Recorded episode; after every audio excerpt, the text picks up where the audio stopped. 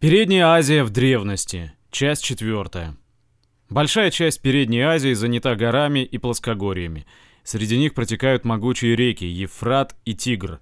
Обе эти реки берут начало в горах южнее Кавказа и впадают в Персидский залив. Страну, расположенную по их среднему и нижнему течению, называли в древности Междуречьем, по-гречески Месопотамией. Ее называют также Двуречьем. Южная часть Междуречия образована наносами Ефрата и Тигра. Она низменная, земля в ней глинистая. Во время короткой зимы здесь идут ливневые дожди. Земля превращается в непроходимую грязь. Когда весной тает в горах снег, Ефрат и Тигр выходят из берегов и широко разливаются. После ливней и разлива земля покрывается яркой зеленью, но летом жара достигает здесь 50 градусов в тени. Зелень быстро выгорает, почва покрывается твердой коркой, уныло расстилается коричневая, выжженная солнцем равнина, застоявшаяся вода загнивает, а болота зарастают тростником. Ни металлов, ни камня, ни лесов в южном междуречии нет. Зато удобренные илом рек почвы при достаточном их орошении исключительно плодородны. Еще 150 лет назад ученые очень мало знали об истории Междуречия. Геродот и другие древние писатели рассказывали, что здесь были большие города и могущественные государства, но эти сведения оказались во многом недостоверными, так как еще в древности многие города были покинуты жителями и заброшены.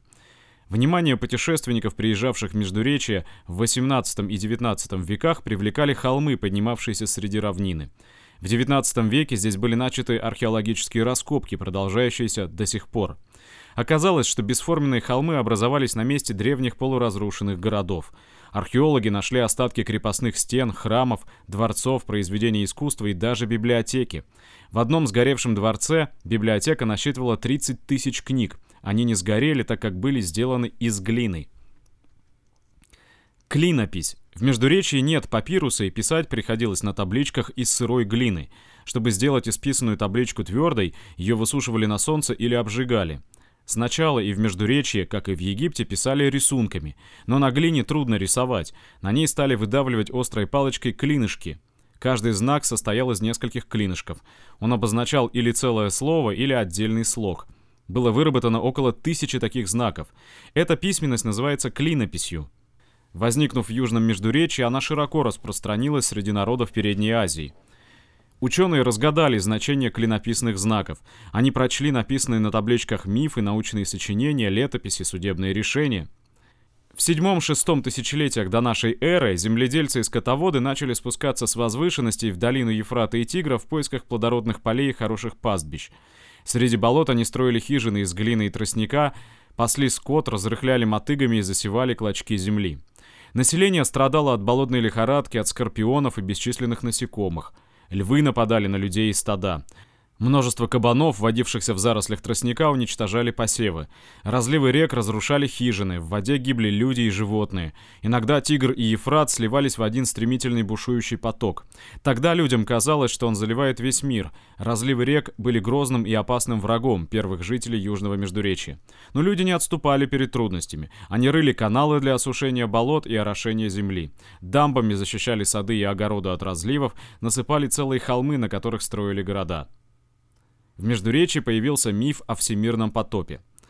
Почему в Южном Междуречии возник этот миф? Мог ли он возникнуть в Египте? Люди перестали почитать богов, и боги решили затопить всю землю, чтобы истребить людей. Но бог мудрости рассказал о потопе тростникам, из которых была сделана хижина, а те прошептали об этом ее хозяину.